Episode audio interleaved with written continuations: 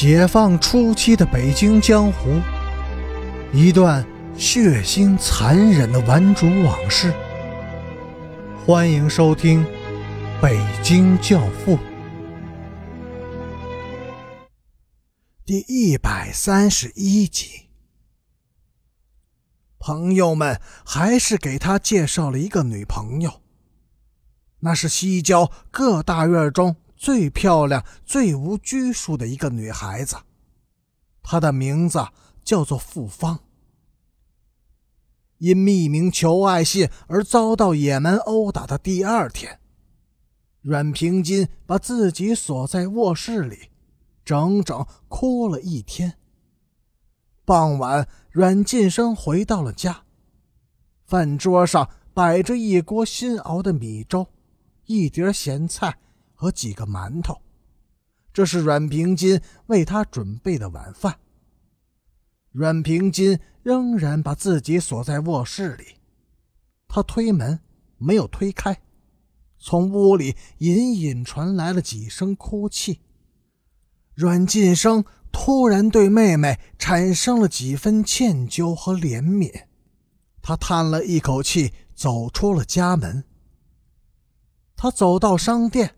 想给妹妹买点吃的，但是兜里的钱不够。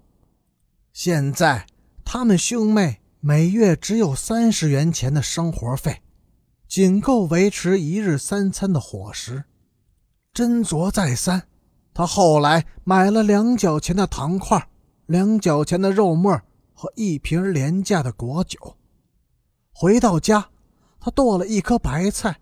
笨拙的包了百十来个饺子，饺子煮好以后，他去叫阮平金。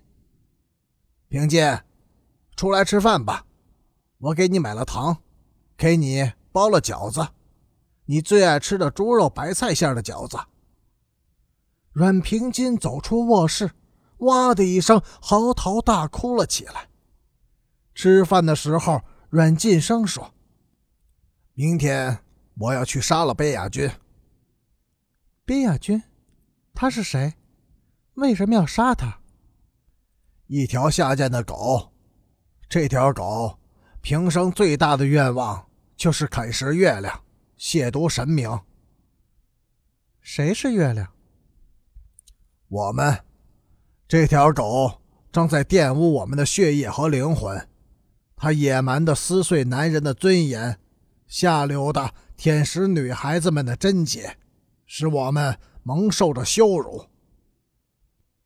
那我们又是什么人？阮平金不解的问。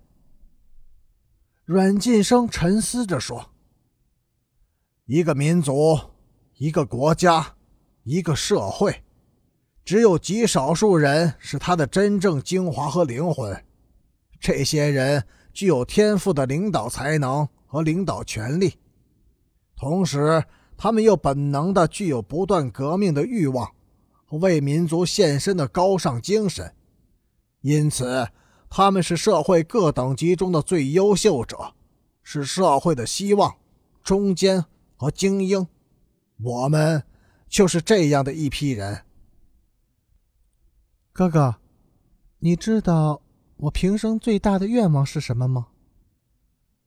我知道，你胸无大志，只想当一个儿科医生，这样也好。虽然平庸，但不乏善良。不，我最大的愿望是离开你们这些最优秀者和精英，做一个普普通通的人。阮平金，你，你低贱！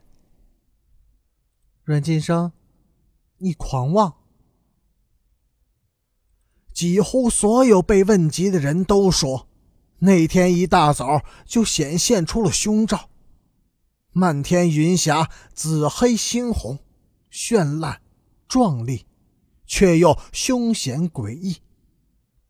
边亚军说：“那天我刚出门，一大团酱赤色的云团就跟了上来，湿漉漉、颤悠悠的悬在头顶上。”仿佛随时都会往你的脖领子里倒下一盆污血。